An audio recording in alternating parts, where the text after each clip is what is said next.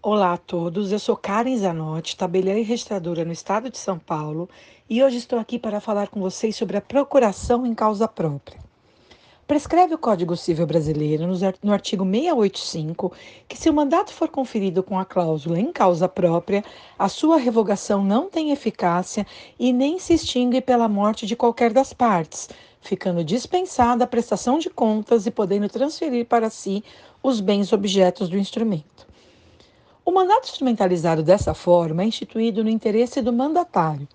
Como os fins almejados pelo otorgante já foram atendidos, como por exemplo na venda e compra, se ele já recebeu o preço, o mandatário é nomeado para agir em seu próprio interesse e, assim, fica dispensado de qualquer prestação de contas. Por consequência, essa espécie de mandato é irrevogável e não se extingue com a morte do mandante ou do mandatário.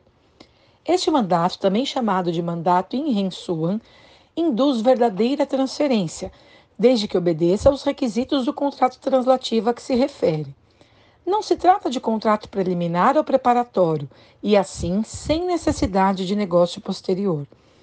Nessa procuração devem estar presentes todos os elementos do negócio jurídico principal, tais como coisa, preço e consentimento, e menção expressa dos requisitos principais, tais como individualização do bem, forma de pagamento, impostos recolhidos, etc.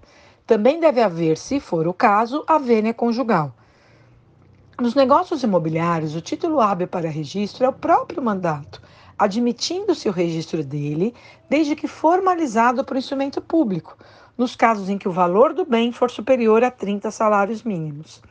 Assim, atendidas as exigências de forma e conteúdo do negócio objetivado, deve-se entender que o mandato já vale por ele, não sendo exigido outro negócio posterior, atribuindo ao seu mandatário a qualidade de titular da coisa ou do negócio.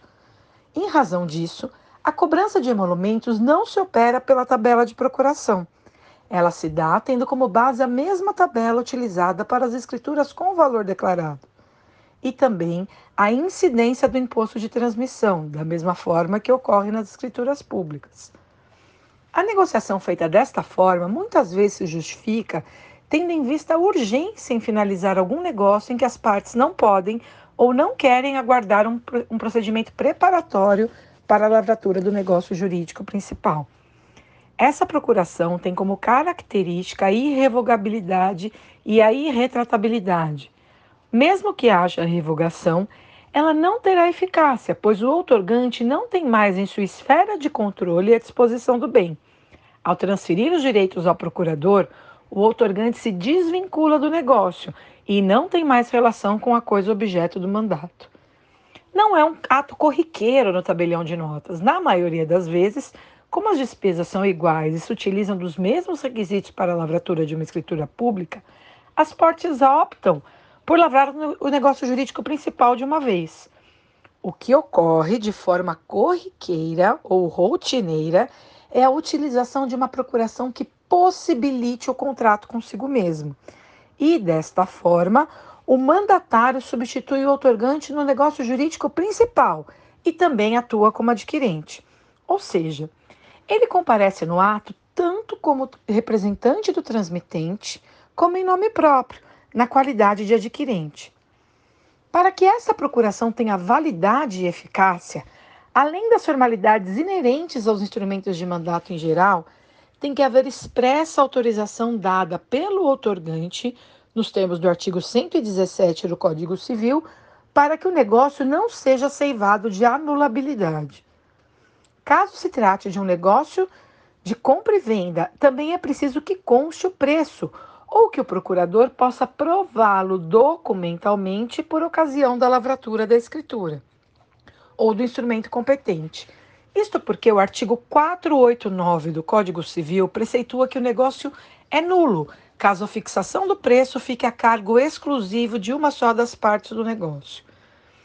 Desta forma, é de profilaxia do delegatário instruir as partes a já mencionarem no instrumento de procuração o preço do negócio, caso haja possibilidade de que o procurador pratique o contrato consigo mesmo futuramente. E também constar expressamente a autorização feita pelo otorgante para que o mandatário possa adquirir o bem objeto do mandato. Essa procuração para possibilitar o contrato consigo mesmo não dispensa a prestação de contas. Seus emolumentos são cobrados pela tabela de procuração e se submete às causas de revogação e extinção do mandato. Agradeço a atenção de todos e espero encontrá-los em outras oportunidades. Até mais!